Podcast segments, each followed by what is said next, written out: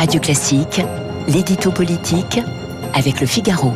Et avec Guillaume Tabar à 8h12 sur Radio Classique. Bonjour Guillaume. Bonjour Renaud. Emmanuel Macron arrive cet après-midi à Marseille. Il restera euh, trois jours hein, dans la cité phocéenne. Et c'est une durée euh, inédite hein, pour un déplacement présidentiel. Oui, un trois jours, c'est inédit. C'est déjà une manière de reprendre le fil du Tour de France qu'Emmanuel Macron avait commencé avant l'été hein, dans le Lot. Une manière de montrer qu'après les visites en coup de vent, hein, une inauguration, un discours et retour à Paris, le chef de l'État prend le temps de s'installer, de rencontrer, d'écouter, de s'imprégner de la vie concrète des Français. Euh, alors qu'il a toujours cette image d'homme pressé, cette immersion, hein, comme on dit beaucoup, signe sa volonté de retisser son lien avec le pays, avec évidemment la présidentielle en ligne 2000. Mais trois jours en même temps, c'est court. Très court même pour une ville comme Marseille, euh, qui cumule, et souvent de manière extrême, tous les maux du pays, maux MAUX évidemment. Euh, songez qu'en trois jours, Emmanuel Macron va parler de sécurité, avec entre autres l'annonce d'un renfort de 300 policiers, de fractures territoriales, hein, dont ces quartiers nord régulièrement et tristement médiatisés sont les symboles, de logements insalubres. On se souvient comment l'affaire de la rue de Bagne avait empoisonné la fin du règne de Jean-Claude Godin.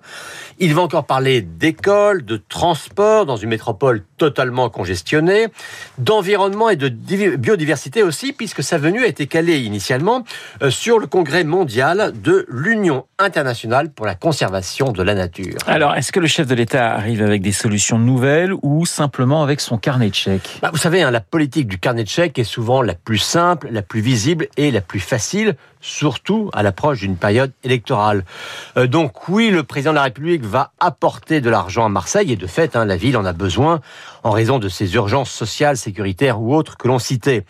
Euh, on évoquait les effectifs de police, mais sur l'ensemble des annonces qui seront faites durant ces trois jours, on parle d'un montant total d'un montant total d'un milliard d'euros. Mais Emmanuel Macron est quand même conscient des limites de la stratégie du seul carnet de chèques.